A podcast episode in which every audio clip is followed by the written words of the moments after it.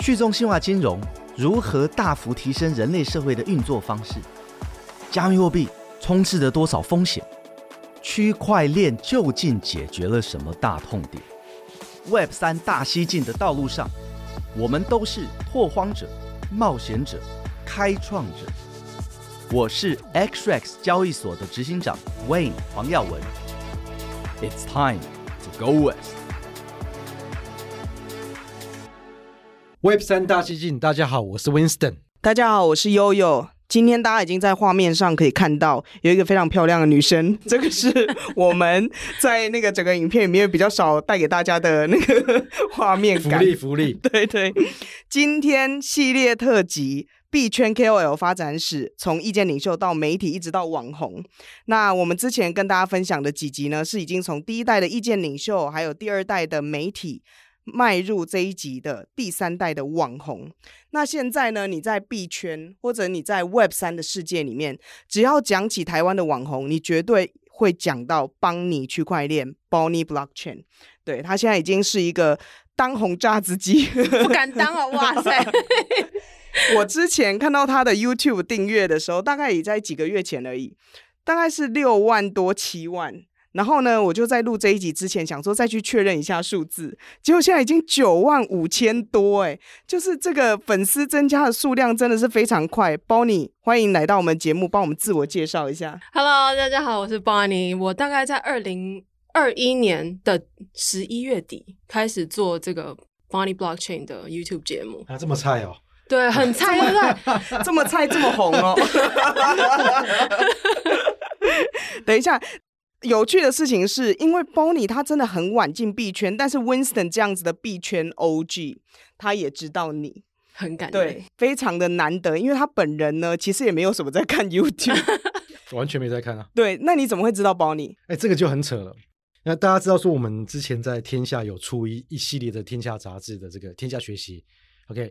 那我们自我自认为说没有哇，我可以把这么难的东西讲得这么这么简单。我已经很 proud，然后当然就是我爸爸嘛，在家里就是听嘛。那很显然他有听没有懂。你说你爸听不懂你录的 Web 三的线上课程，所以很显然，很显然他有听没有懂，他自己有没有跑去乱搜寻？结果呢，他竟然退了一个就是 YouTube 给我，然后上面就有一个女孩子的封面在讲就是 Web 三的东西。OK，那我打开来看就是 Bonnie 的 video，然后我想说。啊，不就是我讲过的内容吗？然后什么？结果呢？我爸竟然给我 text 说没有，哇，他讲得很好，很清楚。哇，受挫，内心受挫。是，所以这个、这个，哎、欸，这个很很好玩哦。就是说，其实我们一直想要做的是说，就是连我爸爸、我妈妈他们这一种族群的人都能够听得懂。可是那种 content 是多么难去产生的，你那个思维的逻辑，OK，那种系统性的架构，还有那样表达能力要讲得很清楚，它非常的不容易。那那所以。我就耐着性子把 Bonnie 的那一个那一集听了，他不是耐着性，他也压着怒火，因为他一直觉得自己讲的很不错了。结果听完那一集之后，没有，我自己被折服了。我觉得说哇厉害，就是可以把这么复杂东西讲的这么清楚。那到后面接下来的 Bonnie 的这个每出每一集，然后还有那种币圈只要有这种很激激进型的问题发生的时候，Bonnie 的解析有没有？他把脉络事情的脉络分析的，我都觉得真的不简单。就很不错，就是一般人是真的能够听得懂，轻松能够听得懂，对，能够被二零一三年就踏入币圈的前辈，对啊，感动。我刚刚想说，哇，这件事情你也讲的真清楚。我觉得他一定很没办法谅解，为什么他爸爸 听不懂他讲的话。而且我们 XREX 其实知道 Bonnie 也是因为你之前的影片，像是呃 Luna 啊，嗯，或者是 FTX 事件。发生的时候，大家都想说：“天哪，市场就崩跌了。”然后不太知道原因是什么。但 Bonnie 都一直把它讲得非常的清楚，把前因后果啊，然后可能产生的影响啊等等都讲得很清楚。所以 XRES 那时候办公室要拍开箱影片的时候，那我们想：“天哪，一定要找一个跟我们形象比较符合，因为我们就有点无聊，你知道吗？就是 你刚刚是说我无聊吗？没有，我是说我们有点无聊，所以要找一个可以帮我们变得不要这么无聊，啊、但把我们讲得清楚的人。对，因为如果把我们变得很有趣，但是没办法帮我们讲清楚，也很难。嗯嗯嗯对，所以那时候我就说：“哎、欸，Winston，你觉得 Bonnie 怎么样？”你知道我推这里会得罪很多人，但不好意思，我推其他的网红，他都在那边给我嗯嗯啊啊，想说哈、啊、可以吗？什么之类的，他就一直不给我答案。然后我就说 Bonnie 怎么样？他说一定要找 Bonnie。因为你讲给我爸懂了，谢谢谢谢连我爸都懂了，对 对，所以 XRS 的开箱就是办公室开箱，就是找 Bonnie 来合作。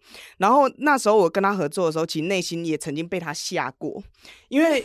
我问他说要不要接我们的案子的时候，一般的网红就是说啊，那你就是告诉我说多少钱啊，什么什么之类，你的要求是什么？他没有，他给我了一份表单，然后上面是英文哦，然后叫我填写所有 XRS 相关资料，就是我是哪一年创立的，我什么时候募资，募了多少钱，然后呢，我们主要产品是什么，请介绍你的产品什么什么。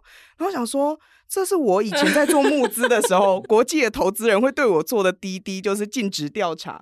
没想到有一个网红居然发给我一个这么完整的文件，所以我那时候填填填，我已经填到第三页，然后我就想说，妈呀，再这样填下去，我都要募完 A 轮了。我其实我其实当下是。蛮惊讶的，而且是一个开心的 surprise，就是你是非常有耐心，而且是每一题都答到尽致，很认真啊！你不知道我学霸，没有想说哇这样子，我很怕他不接我的案子，因为 Winston 想要他帮我们开箱，他问我问题，我如果没办法回答好，他就说他不接我的案子，问我怎么办？这样子，对，但是就可以看出来，其实 Bonnie 在经营他自己的频道，或者是在做。呃，品牌的合作、交易所的合作都非常的在意跟小心，所以就是当时就对你的印象非常深刻。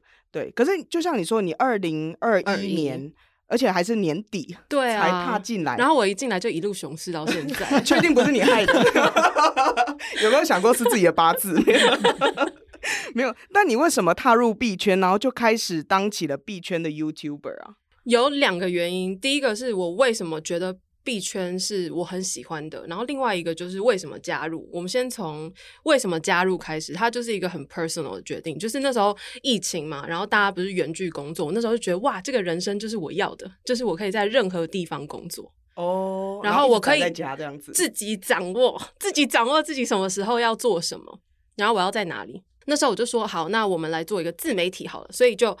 呃，很制式的列出说我自己擅长的东西，跟我觉得很有搞头、有兴趣的东西。那 crypto 就是其中一个。嗯，crypto 那时候看它的竞争没有其他的领域激烈，就是其实厉害的人在里面很多，但是大家擅长的东西是很分工很细的。然后这个就是比较 personal 的。为什么选 crypto？另外一个原因是因为，嗯，我另外一个兴趣就是旅游。然后我是从小到处去旅游，嗯，我那时候听到 crypto 跟学到 blockchain 之后，我觉得天哪，这个就是可以解决我到处看到那种 finance 的问题。有些系统性的可能是它的 currency 就很烂，那你说在里面的人民怎么办？这个是可能国家系统性的。另外一个是因为我到处去，我也在国外工作，所以很多时候我看到大家辛辛苦苦就是。离乡背井，在里面，在其他国家打拼，就突然有些人可能家里面突然需要一笔钱，他没办法立刻把他辛苦赚的钱拿去给家人用，就像这种，我觉得就是刚需。然后那时候一学到 crypto，就觉得 Oh my God，this is it，这就是我在找的东西，真的很有趣，因为。你其实先列出来你的专长跟你喜欢的东西，嗯、那我可以了解一下，除了 crypto 之外，就是旅游哦。我想说，可能也考虑过当美食布洛克。我 就旅游跟 crypto，哎、欸，那你真的选对了、欸，嗯，因为。就是在币圈的网红里面，你要说同一个时期有非常多人，还真的比较少。累积起来可能蛮多的，但是同一个时间点，你要看到有很多人同时很红，好像蛮少的。你说很多人没落吗？就有一些会。一阵子就没有再继续跟大家站在一起。你讲话好官腔，不是事实啦，一直在被消耗掉。这是我这一系列一直在讲的，一直在被消耗掉。对啊，嗯，对啊，是事实。对，因为他说竞争呃相对比较少，其实某种程度上不一定是没有人，而是这些人可能就消失不见，或者是爆红又爆落嘛。我觉得因为相对性的就是它竞争比较少，就是但是它市场也真的比较小。嗯所以你能做的其实不太多，所以其实我一直在看说，就是网红起来又陨落，起来又陨落，其实话题也差不多就是那些。OK，所以我觉得这个这个这个还是个竞争蛮，对，来自于不同方式的竞争啦。所以我我还蛮觉得蛮压抑，就是说，Bonnie 会觉得说这个是比较简单的一件事情，你厉害。没有，它的门槛进入的门槛很高，就是你要学这件事情，你看那个资料全部都是原文的，然后每次第一手的东西都是。天文啊，看不懂啊。嗯，就像我这种不是可能不是那种工程师背景的，要看那个真的很痛苦。所以我当时就在想说，有没有办法一个人痛苦就好？我先大概看过，然后消化成我觉得大家应该要知道的部分就好。就不是每一个人都需要知道到这么深。你应该有团队在帮你消耗这些吧？我在我自己在消耗。哇，天哪！可是你是从小到大都很喜欢这种研究，或者是喜欢把东西看完之后用自己的话说出来的人吗？我是喜欢写东西跟创作内容的人。哦，对，但是以前可能就比较是那种感性，或者是。那种生活、人生干嘛之类，对。但是现在这种东西就会变成要实事求是，就是要检查好多次。嗯，很有趣，因为这个不简单。对啊，因为因为要搞懂区块链 Web 三这个，就已经要花很多的时间。尽管说你的资讯的来源，然后可能因为语言你可以接触比较多，可要理清楚真的难，要搞清楚真的难。然后前一阵子这个所有金融的事件，它已经是金融的领域的东西了，你还有足够金融的。这个 knowledge 你才有办法读懂，然后再讲清楚。因为讲清楚之前，你只要很清楚，所以这个这个都不简单。结果你是一个人，你真的不是一个团队，哇，太有点可怕。但我可以证明他说的是真的，原因是因为他那时候叫我写一大堆东西的时候，我就边写，然后边想说他真的会看吗？然后什么之类，然后他也真的有看呢。他还问我说：“你里面写的哪一句话是什么意思？”对，所以你真的是很喜欢，很用心，很用心，对，对很喜欢这一类的研究跟找出自己的洞察的人。但我觉得另外一个对我来说很好玩的是，你是在熊市入场的 KOL，嗯，因为大部分的时候我们看到就是哇，市场大好，然后币价大涨，所以就很多人想要进入这个产业啊，或者是看到了一些机会。可是你在二零二一年底，哇，那真的是大家回顾一下那个的时候的环境。还真的是近年来最惨的，就是币圈的一些崩盘。那你为什么会在熊市里面入场就算了？就是你在熊市里面还爆红？我觉得应该是因为熊市中间有一部分一些惨剧我有参与到。你说本人是受害者，本人是受害者。然后那时候，嗯，比如说像 Luna 事件发生当天，我那时候。就是我真的就是看着它的币价跌下去，然后边吃早餐这样，然后我就在想说，这个这个跌法就是有一种我不想救了哦，就是一种吃得下早餐，对，死亡螺旋的当下，然后就是 Luna 还有 UST 这个算法稳定币就一次崩盘。像这件事情发生、嗯、当下，我就是那一天其实是很无感，就是手指都麻麻，都想说哇，卡吧遭被对啊，一天亏这么多钱，但是。就想说好吧，那既然都这样了，对不对？就一鼓作气起来把影片拍完，oh. 然后以就是自己在里面身在其中，你的感受一定是跟第三者在讨论一个事件是完全不一样的。嗯，所以是你从自己的角度出发，然后反正那时候也没办法救了，不如充个流量，没有。欸、非非常非常网红的 DNA，对，他非常聪明啊，对，注定要当网红吗？对，但是很有趣，因为你即使在自己有亏钱的情况下，你都还可以维持逻辑，因为一般人就是暴骂一通嘛，然后抓狂。但是我就是在想说，我自己也被这个东西可能蒙蔽了，对，我自己也亏钱，就表示有什么东西我没看到，那我也要就是帮大家找到这个东西是什么。哦，所以二零二一年那时候的第一，就是 Luna UST 崩跌的那时候，是你算第一次感到哇，整个爆红的感觉吗？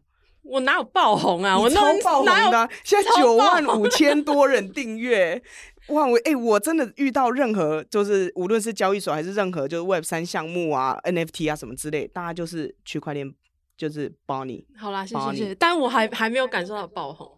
真假的，你人生很贪心呢。对，但因为就像温斯顿讲的，这个市场相对来说还算是比较小，还在发展当中。嗯、然后已经在使用呃加密货币，或者是已经有投资加密货币的人口，其实还真的是蛮少的。我们之前看到一个数据是大概百分之五。对，台湾嘛？还是全世界？嗯，全世界大概百分之五。那台湾这样算起来，其实基本上也差不多。就是如果你是一个真的有活跃的在使用的人，大概是这个比例。对，所以你其实带了非常多像小白或者是新手这样子的人，真正去理解。无论你有没有带到他们去真的去采取行动，下载 App 啊或者什么，可是他们其实就是透过你去了解了加密货币，去了解了区块链产业里面的一些脉脉络。对，那另外一个我自己也印象很深刻，就是 Luna 你讲的很清楚之外，FTX 那时候倒闭的时候，你也讲的非常清楚，哎，因为我也在里面亏到钱，而且 FTX 这个东西我真的觉得它太有趣了，就是大家都被骗的状况下，然后他的人设做的这么好，居然是这种结局，然后它里面居然，我觉得 Crypto 有一个东西是。大家散户看不到里面到底在干嘛，所以当这些事情发生之后，没有还没有人去剖析说里面发生了什么事情，哪一个环节错了，那这件事情可能会一直不断的发生，因为它还是一个黑盒子。但是它发生了嘛，我们就去剖析一下里面到底发生什么事情，可能大家就会理解说，哦，原来有这样的操作方法，哦，然后以后就可以不要再重蹈覆辙这样子。嗯，等下，Winston，觉得？因为就是其实 X-rays 自己本身也有一点点和他一样，因为 Luna 跟呃 UST 那时候陷入死亡螺旋的时候，其实我们也分享了算法稳定币里面可能出现的一些呃在经济模型上面设计的谬误，然后在 FTX，嗯、呃，你有看哦，只有追踪我们，我们那时候已经觉得自己爆红了，但是 其实也没有。对，然后在那个 FTX 的时候，其实我们也是整理了一些大家可以看到的一些迹象，怎么样去判断一个交易所是不是有一些风险。所以其实我们都在这两场呃币圈里面很大的危机的时候受到了很多关注。那你怎么看这样子的 KOL？就是他在这样子的情况之下，能够把事情讲得很清楚，或者是大家在这时候的时候是选择看他？我我觉得嗯有点不一样的是哦，这应该是我经历过第三次了。市场永远是这样子，就是嗯，在牛市的时候，你怎么劝人家，没有人要听你的。OK，那在在在熊市的时候，你怎么样，嗯，跟人家说，OK，那人家也不见得就是会相信你。OK，所以那可怕的是说，回到牛市的时候，大家就忘记了对熊市的经验。所以对我来讲，因为它是第三次了啊，那个心情对我来讲是很简单的，嗯，就是尽量说吧。OK，让大家理解，就是呃，应该用什么正确的方式来对待。但是其实没有抱着非常大的希望，就是说大家真的会从教训里面学到什么东西。但是就做我们能够做的，尽量做我们能够做的。对，那那我觉得这点我们跟 Bonnie 比较不一样，因为 Bonnie 他他也可能就是我也观察到，就是为什么就是 KOL 有重要，因为像我们这种经历过一次一次的责难，有没有？那我已经累了。其实你累了，你知道吗？你就是你没有，你不会有这么的。呃，这么的热血，OK，但是保你在解释这件事情的时候，他是非常的热血，因为那是他的第一次。对，那警示的效果是大的，OK，嗯，所以所以会让可能让大家的记忆能够更深刻，那渲染力能够更高，所以会觉得说就是嗯，也很少看到啦，就是 KOL 能够在乱世的时候 这种状况下诞生。对啊，所以也蛮佩服的，真的蛮佩服。而且在那脉络下，我还真的也是没有看到这事后，但那时候我还不认识你的嗯，我真的认识你 channel 是从我爸那个时候开始的，所以 是从事后再回去看你的各个文章，包括你分析那个脉络有没有，我是觉得说那真的是很用心过，也，是非常有有有系列性的整理。那当然，在你之前也有网红，并不是没有，但是他们只是没有留下来。嗯可是那些网红就是嗯，也是很有热血哦。就是刚开始的时候，大家都有。我相信。可是对我来讲，就是剖析的东西还不够深入。嗯。要不就是有的人讲的很深入，有种两种我留下自己累了，要不然你讲的话都没人听得懂。嗯。OK，所以 也没成长不起来。所以我觉得你是有很好的去平衡到这两点。OK，那你如果跟我讲说那时候你自己又赔两次，你自己都赔了，然后那么兴奋的把这个，还他不是兴奋吗？做日记，化悲愤为力量，有一点。对啊，那我真的觉得这个蛮特别的，对，蛮开心。嗯、希望不要有第三次，然后你还是能保持热情。对对对，我保持。但你之前到现在都还是觉得自己对币圈充满热情嘛？因为你说你那时候列出来，哎，我觉得 crypto 可以跟旅游摆在一起是一件很了不起的事情，就是你觉得这两件事情的有趣程度是一样的。对，到目前都还有这样子的热。有，但是熊市你还是会经历一些，就是主要是因为太多坏消息出现，嗯、然后旁边的人如果没有理解区块链是什么的时候，可能会问说：“那你们这都是坏消息，你还在里面干嘛？”哦，还是会收到一些这种这种，如果太多，你可能还是会需要休息一下，但是。主要就是你相信这个东西真的好的话，我觉得我没有到 burnout 或者是怎么样。嗯，而且不只是坏消息，可能会让你觉被质疑，说你为什么还留在这个圈子？就无论是你的亲朋好友，或者是其他人，其实整体来说，社群的气氛也会很乌烟瘴气吧？嗯，会比较无聊，会比较无聊。嗯，你说大家就是很沉默这样子。最近是没有哦，还不也也不能这样讲，不是没有特特别坏的坏消息，还是有一些。就是在录的这个当下呢，前面还是有一些特别坏的消息。我的意思说，就是它嗯、呃，主要那种大的国际事件少一点，然后可能波动又很小的时候，大家很多人进来就是想要赚钱嘛。那在这种时候，大家就会觉得啊，就是聊一聊别的吧，聊一聊吃的吧，聊什么？那就也没有、哦、没有人在真的讲 crypto 怎么样。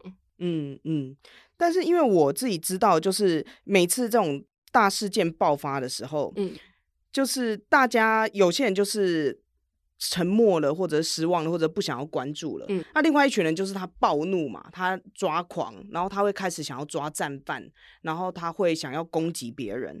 那在你就是从二零二一年底一路到现在，你有看到这样子的情绪，或者是对 KOL 可能就是直接很。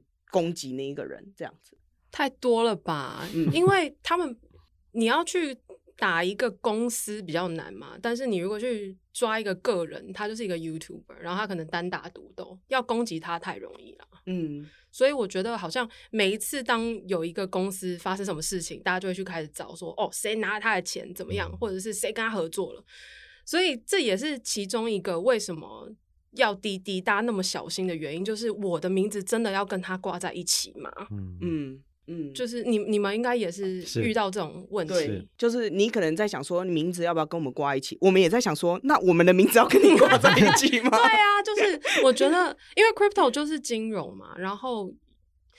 就是跟钱有关，作恶太容易了。其实哦，你说在金融的系统里面要作恶，其实是相对容易的。然后不只是这样，我觉得应该说应该说钱呢，去勾起人性的贪婪是最直接的啦。不要说是容易的啦，怎么会容易呢？但是去勾起人性的贪婪是最容易、最直接的。嗯，就举举例，年化三 percent，你要进来吗？嗯，就是先不用。OK，年化十 percent，年化十 percent，你要进来吗？好像可以放一点。年化一百 percent，你要进来？呃，抵押房子没有？不会不会，你会讲说没有？那我就放一百块钱试看看啊。嗯，啊，一百块钱我就真的给你一百 percent，有拿到就再压。啊、你甚至有的人，我跟你讲，就是就算是资金盘，我跟你讲，在用资金盘的人当下一定都知道，大部分人一定知道这资金盘，可他觉得他自己不会做一个老鼠。嗯、对，就是他一定跑得掉，或者是他要先拿到前面的那些利益。是是，所以他是应该是说，金融去勾起人性的贪婪是最容易的。嗯。休息一下，马上回来。Web 三大西进是由 XRX 交易所与数位时代旗下的 Web3 Plus 平台联名推出的 Podcast，每两周推出新内容，由 XRX 的两位共同创办人 Wayne 黄耀文与 Winston 萧慧宗，以及执行长办公室资深总监悠悠游芷薇轮流搭档，与各方嘉宾切磋交流，深入解析 Web 三的最新动态。我觉得这个其实有点像是我们之前有录过一集，是跟和治安，就是 Web 三资安有关。然后那时候就有在讲网络时代的诈骗跟 Web 三世界的诈骗差异在哪里。然后那时候有一个很重要的差异，就在于 Web two 的资安里面损失的通常是资料、数据，嗯、可是你在 Web 三里面就是直接是钱。是对，所以这个。损失就会很惨痛，但是就像你说，它会勾起人的欲望嘛，或者是你的贪婪，所以你会想要当骇客去害，或者去攻击别人。那可能如果你只是一个小散户，你会有一点贪心，然后想要去做一些事情。可是这时候你就很可能因为这样子受伤等等。对，那 Winston 有刚才有说，就是我们这次录这一个系列特辑，就是要谈币圈 KOL 发展史。嗯原因是因为他内心里面有一个很深沉的渴望，是希望所有人可以善待 KOL。哦，就是反而我们录这个不带不是说哎想要增加自己的影响力啊，或者是想要利用 KOL 去帮我们做一些拓展。嗯，反而是因为 Winston 觉得，第一个 KOL 是很重要去传递知识或者是教育大家的人，然后第二个就是说。在整个 Web 三世界里面的生态，其实 KOL 很难就是生存下来之外，嗯、还最容易成为大家攻击的标的。嗯、可是只要损失每一个 KOL，这个产业就很难继续的发展。对，但但就像我之前问你一个问题，我觉得你回答很好，我就说你觉得“网红”这个词是好的吗？然后你就说、嗯、它是中性，对，它是中性，因为有好的网红，也有坏的网红。嗯、然后你那时候还反问我说：“那交易所？”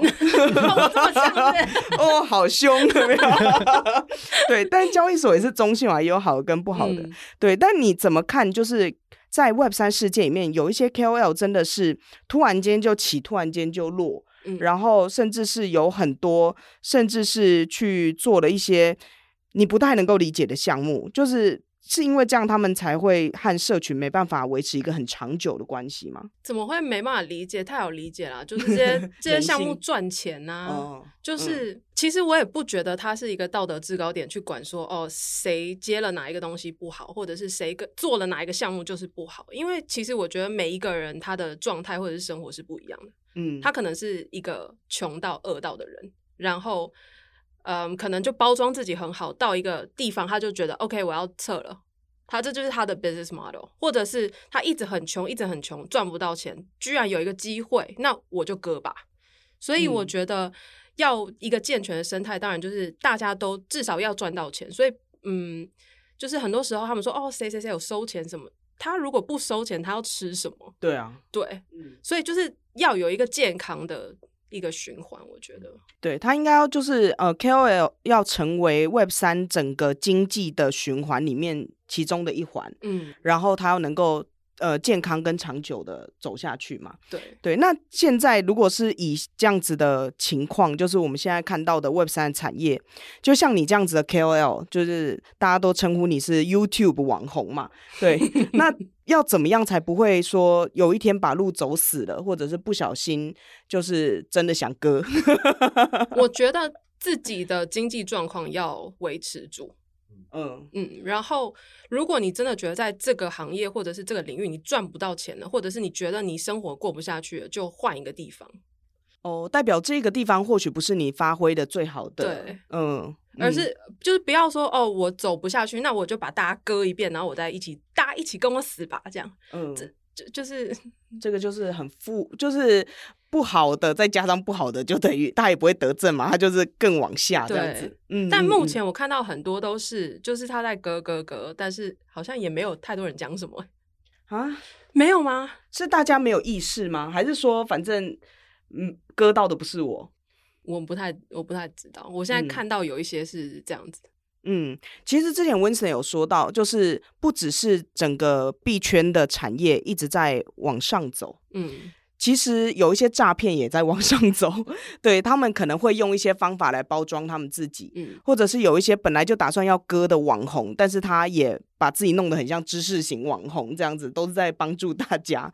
嗯，补充就举例，现在很多我们现在一他已经脱离网红的范也算是了，就代单师嘛，分析师嘛，嗯，对，他基本上就是帮交易所去代单，去累积某一部分的这个部位，累积到一个。一个程度去，那交易所从后台这边去直接做插单的动作，然后把用户的订单全部平掉，对，那交易所赚钱。OK，嗯，那像这一种没有交易所可以很理当就是名正言顺的说啊，就那是市场机制啊，嗯，对你就是只是被插单啊，那或许我的交易所的深度比较浅啊，对啊，所以他现在升级到就是他会给你他有所本，他割他也给你有所本，OK，所以或许就是。这个资讯还没被 reveal 到大众都知道说这是不对的。嗯、OK，再来就是例例如啊，那如果说你自己知道你的 order book 这么浅，容易插单，你就不应该用你的 order book 为主，你可能要用呃三大全世界三大交易所的，就是四大、五大、十大的这个均衡价、均权价。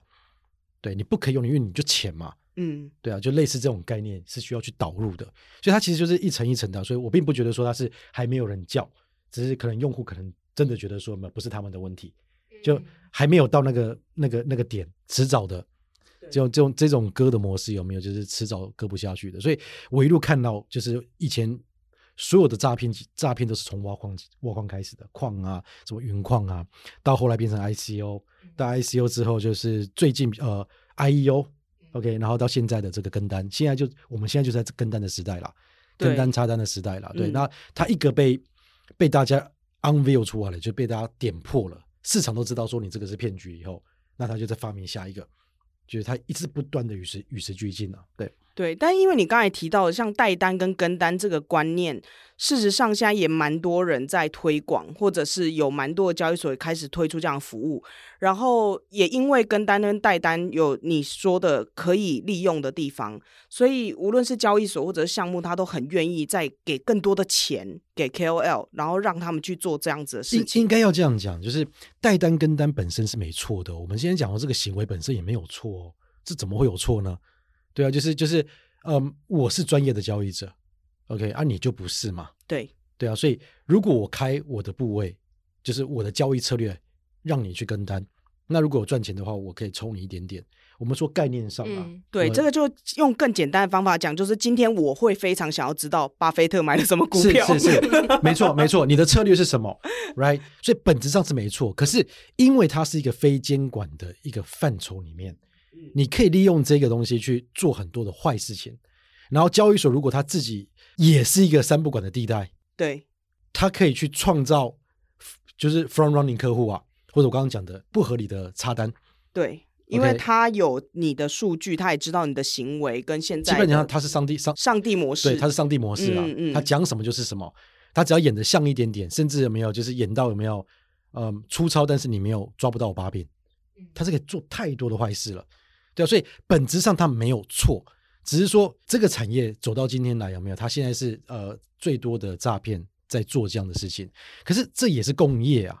你说一间一般的交易所，没有，他交易手续费也杀到见骨啦，用户不是连千千一万一有没有都要都要挨呢，也觉得说不合理了。对，那你觉得交易所要靠什么吃？对，吃饭。所以一样嘛，为什么讲善待自己的网红？嗯，你也要知道说，就是嗯，不管是项目方啊，或者是用户方啊，对，大家取得到知识，或者是你如果好的东西，你想要就是快速的散播给人家知道，你还是要靠你的这个 KOL 或者 influencer 嘛。对，它是最有效的方式，可是它一直被我们消耗掉，就是我每一集都会讲一次，它一直这样被我们消耗掉。你要知道，名声这种东西是没了就没了，你 rebuild 不回来的。对啊，所以你这样一直消耗下去，有没有？那这个产业怎么在成长呢？那一样啊，跟单带单一直被坏人用，有没有？那我们这个产业怎么样产生效率出来呢？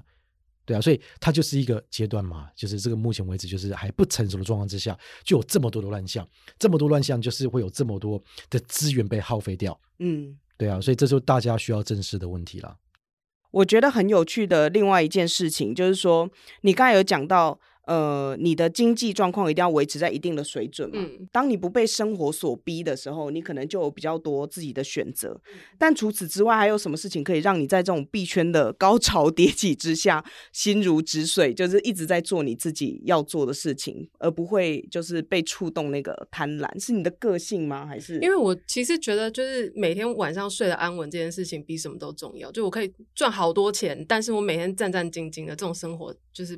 不是我想要过的生活，嗯，就宁愿就是小小，就是还是可能过平常的生活。然后你看 Twitter 上面每一个人都是什么 A 九 A 十，哇塞，大家就是身价都好高。然后很多人就会去 FOMO 说啊，那我也要这样子。但我就觉得，就是每一个人自己有自己过的生活方式，然后你找到你的，然后每天过得安心，然后你对你的粉丝也有交代，我觉得这样是最好的。嗯，那你自己的投资呢？你投资吗？就是你是做 crypto 投资吗？还是我都会，我 crypto 有一部分，然后传统的，比如说像股票、房地产这些有一部分，然后就是 crypto 在现在的状况就是不断的慢慢加了。我觉得我也没有说很冲动说，说哦，我我要就是下一个熊市，没有没有没有，不敢不敢做这种事。下一个熊市要翻身什么？我觉得嗯，我其实不是一个要拼翻身的人，我就是他，我看他按照一个 percentage 增长，我就很开心。嗯，对。那我觉得 crypto 是它可能风险高，但它的报酬也比较高，比传统的金融相比来说，但是它的部位我不会放到太多。嗯，我觉得蛮有趣的事情，是因为它也算是 XREX 交易所蛮瞄准的这种用户，就是说我们希望。呃，加密货币的投资变成它投资组合里面的其中一部分，嗯，而且你要知道，它是一个风险相对高，而且监管目前还没有到非常成熟的一个领域，所以你在分配上面，甚至是不要超过百分之十啊，等等，这个是我们也很常告诉我们的用户的。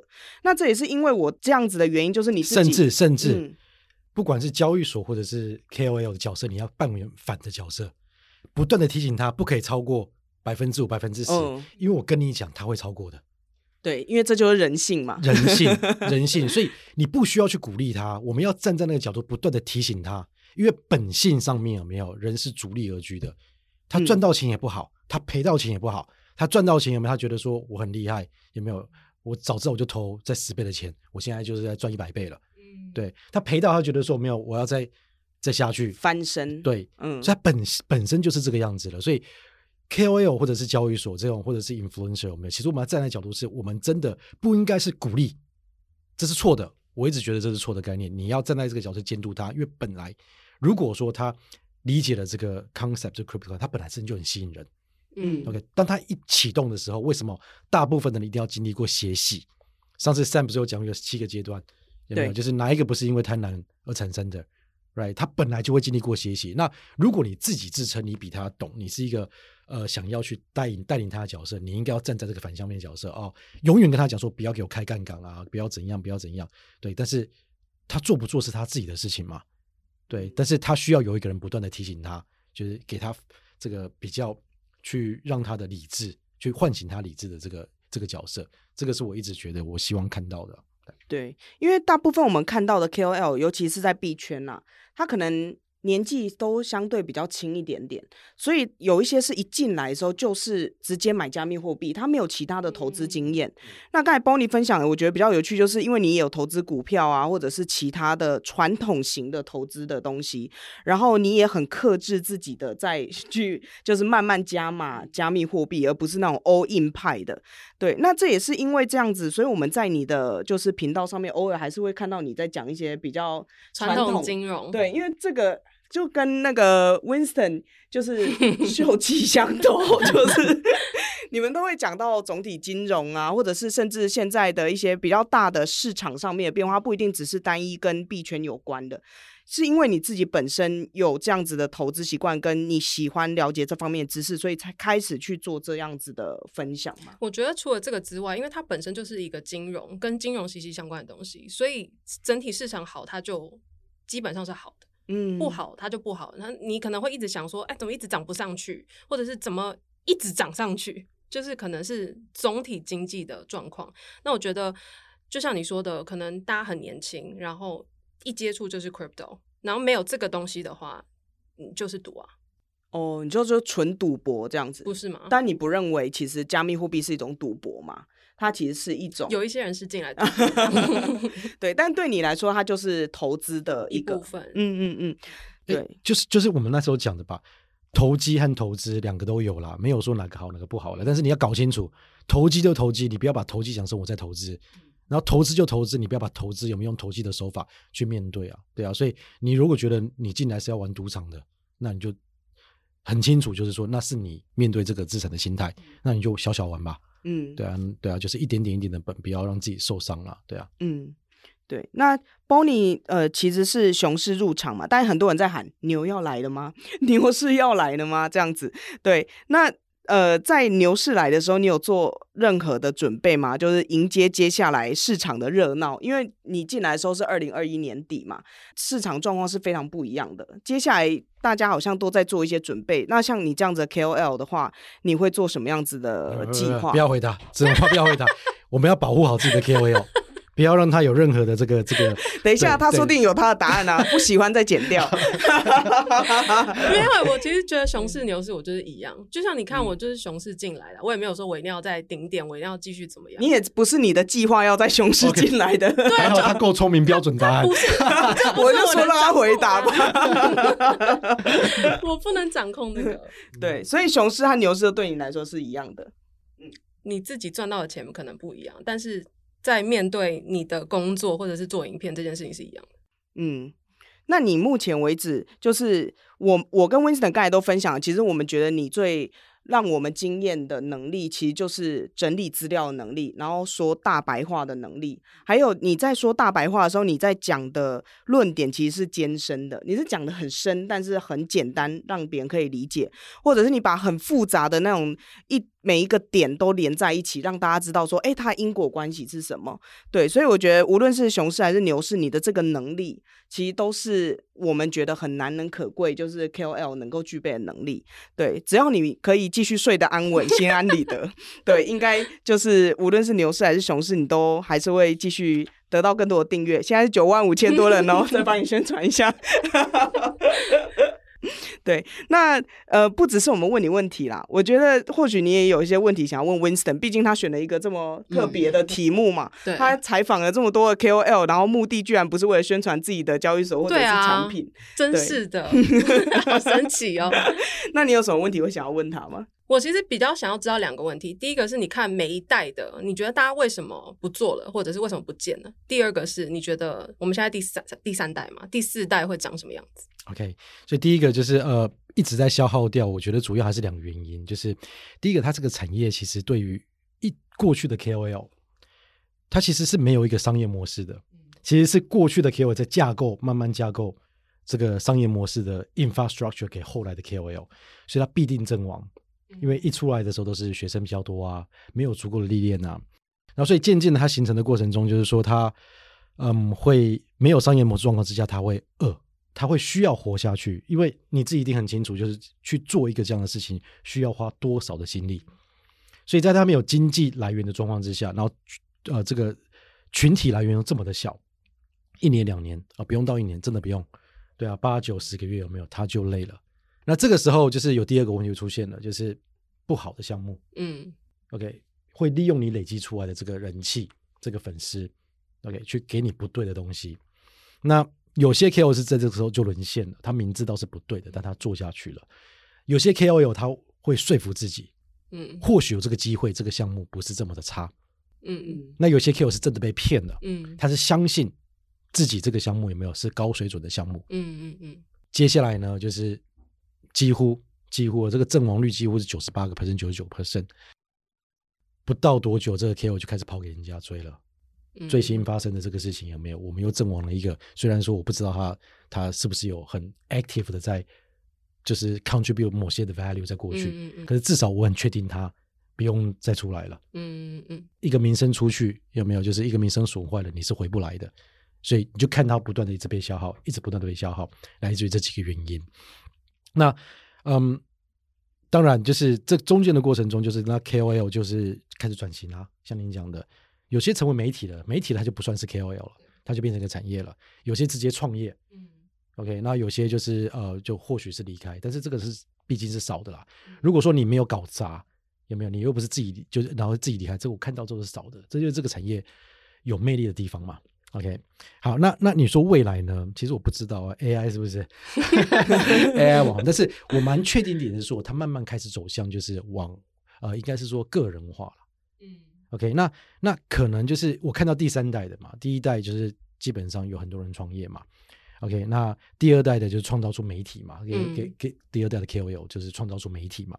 那第三代有没有？我就真的觉得是网红。可是我所谓的网红是说，我觉得有两种，一种是像您这种的，就是他就真的是网红。OK，第二种我觉得是意见领袖。嗯，他慢慢会出现这个意见领袖，就是个人的意见领袖出来。他等于说，意见领袖是他在某个领域上面，他是有很有独到的见解。对，OK，那它连接了加密数货币，或许是属于金融这一块，它特别厉害，本来就是金融业界出来的。嗯，对，我觉得意见领袖这一类的网红也会开始慢慢出现扎根。那我觉得我会提醒，就是我会想提醒，就是帮你，就是呃，就是你还没开始被蹂蹂躏。但是，请你一定要撑下去，还没开始。还没开始你怎么知道还没呢？哦，或许开始了，对，已被蹂躏。这个这个蛮可怕的，是说有没有？就是呃，在你在经历这个过程之中，有没有？因为你知道说这个你辛苦的地方在哪里，可是新进来的不知道。嗯，那新进来的有没有是满血的？尽管你知道说没有过去，再过一年过后没有，你也没有可能这么的。可是现阶段你的状况有没有跟他比起来？有没有？就是你可能就是比较比较累了。嗯，OK，真的会发生这样的事情，所以我常常一直在看到，我观察了这么多年，哦，十年哦，我观察到有没有，其实还逃不出这个无间道。那大家怎么不累呢？就是怎么样的方法可以不累？其实我不知道啊，因为我不是这个专业啊。因为他也累了，没有啦。所以，所以我会觉得，就是我会，我我会希望有没有看到，就是这个网红的这个或者 KOL 或者 influencer，whatever we call it，OK，他能够开始开始揣摩起来一个正常的循环，像你讲的，嗯。我们需要，那我也再 urge 大家一次，虽然很烦，有没有善待自己的网红？不管你是项目，不管你是交易所，不管你是读者，不管你是粉丝，善待自己的网红。对啊，那当然了，还要呼吁网红有没有？拜托你，就是守住一下，就是再更爱惜，叫爱爱爱惜羽毛，大家需要。只有这样子，有没有才架构了下来了？对，我觉得就大概是这样子。因为可以累积跟可持续性这件事情是很重要的。对，但是你刚才讲到一个，就是第三代网红，他变得更个人化，让我很有感。因为我们之前采访的几个就是 KOL，他们基本上是像第一代，就像 Winston 说，他很偏研究员啊，或者他是组织社群，他那个个人化的色彩还没有到那么重。嗯，然后第二代，当他变成大型的媒体，像是动区动区嘛，或者是当它变成一个比较 Block Tempo，对，对 Block Tempo，他比较。订阅制的，但他们还是比较偏向媒体类型。可是走到第三代，像 Bonnie 这样，你就是自己一个人去面对，嗯，对，一切都是关于你，对，对，就是呃，我喜欢追踪你，所以我一直就是不断的支持你。可是当我不喜欢或者当我生气的时候，一切也是针对你。包你这样子，你这样讲完，我觉得好可 怕。对，真的是这样。因为个人化，就是因为你很鲜明嘛。可是这一切也都是关于你，它不是一家公司。就像你说，要攻击一家公司太难了，而且它背后有很多资源可以去攻防。对，可是当他变成一个很鲜明的人物。然后所有的人关切的都是在那个个人的时候，我觉得这个是我看到当币圈的 KOL 走到第三代网红的时候，这是你的优势，但是同时也会是一个蛮高的风险。对，所以个人的声誉就会变得很重要。是，还有就是你也会遇到，就是其实没有太多东西可以再继续讲下去了。嗯，对，就是、讲总经吧。对，对，总体金融可以讲好久。像你可以从那边走过去就很好啊。对啊，就你又找到一个模式，就是所以我会觉得说，它越来越会转向比较属于 influencer，我们开始会产生 influencer，但是也要提醒，就是嗯，或许啦，或许啦，就是因为这个产业，这个整个 influencer 的产业或者 KOL 产业，还是要由你们 influencer 这些去架构起来，嗯、所以可能要多花点时间去找出你刚刚讲的。怎么样产生正向循环？那需要什么资源？大家应该要能够支持，不管你是交易所或这样，你不要用利益交换的，因为他好你就跟着好，嗯，对吧？所以就是大家也需要开始投入资源，有没有让他能够正向的，就是架构起这个产业才有用啊？对啊，所以这个也是个很难的议题啦。所以我希望就是这一系列的网红系列有没有能够开启这个议题？嗯，大家可以开始思考，大家可以开始贡献，把这个产业。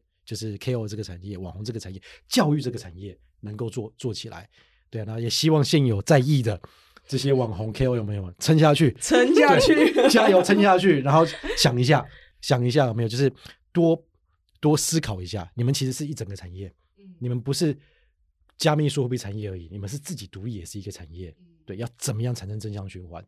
那我们怎么样可以帮忙？大家怎么样可以帮忙？对，我觉得这很重要。嗯，但我觉得在这一次的内容里面，就是听 Bonnie 讲话，你还是可以感觉到他是很有热情，而且他有自己的理想跟他的呃要求，他个人的原则蛮多的。对，所以我觉得 这这真的是一件很很好的事情。就是这也是为什么呃，当我们在做第三代的时候，会想要邀请 Bonnie 来我们的节目。然后我觉得，就我们采访的不同的 KOL 里面，Bonnie 有一个很特别的地方，就是说。他踏进呃币圈跟成为 YouTuber 的这个过程是经过深思熟虑的，对，他还去研究了这个市场，然后里面有没有他的竞争者啊，然后呢，自己有没有什么样的优势可以就是在这里就是发光发热，然后自己一直去学习之后，然后讲给别人听，然后用白话文的方法。那你现在观察到你的社群里面大概组成的人士都是？很有趣，就是小白有一部分，然后有一部分是超级 OG，你就会觉得天哪，你怎么会在里面？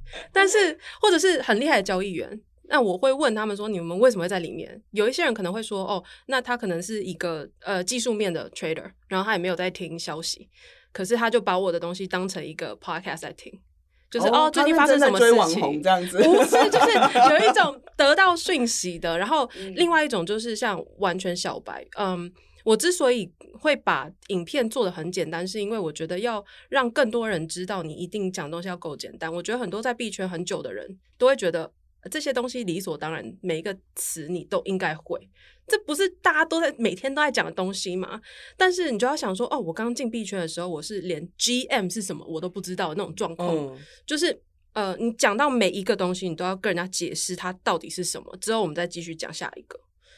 嗯、我觉得这个可能是小白之所以会想要看的原因。嗯，所以我们看到就是 Bonnie 的内容不只是老少咸宜，是 菜鸟还有资深玩家也都很适合。对，那今天非常谢谢 Bonnie 来到 Web 三大西进，然后作为第三代网红的一个就是代表，然后接受我们的采访。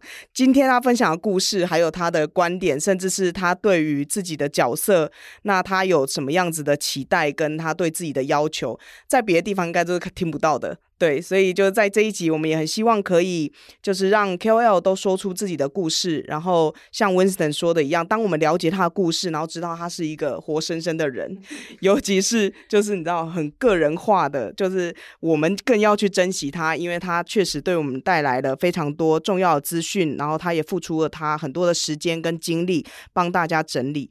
那谢谢从。熊市入场，持续爆红的 Bonnie，然后呢，也希望你之后可以继续为我们带来更多好的就是内容，让 Winston 的爸爸继续转发。好的，好的，谢谢。让 Winston 持续受到刺激。对，好，那今天就谢谢 Bonnie，谢谢 Winston，谢谢 Bonnie，谢谢悠悠，OK，大家再见，拜拜。谢谢您收听 Web 三大西进。如果您喜欢我们的内容，欢迎追踪 XREX Telegram、Instagram 以及 Facebook 中文社群，连接都在节目下方资讯。也欢迎追踪和订阅 Web 三大西进 Podcast，不要错过任何精彩的对话。我们下集再见。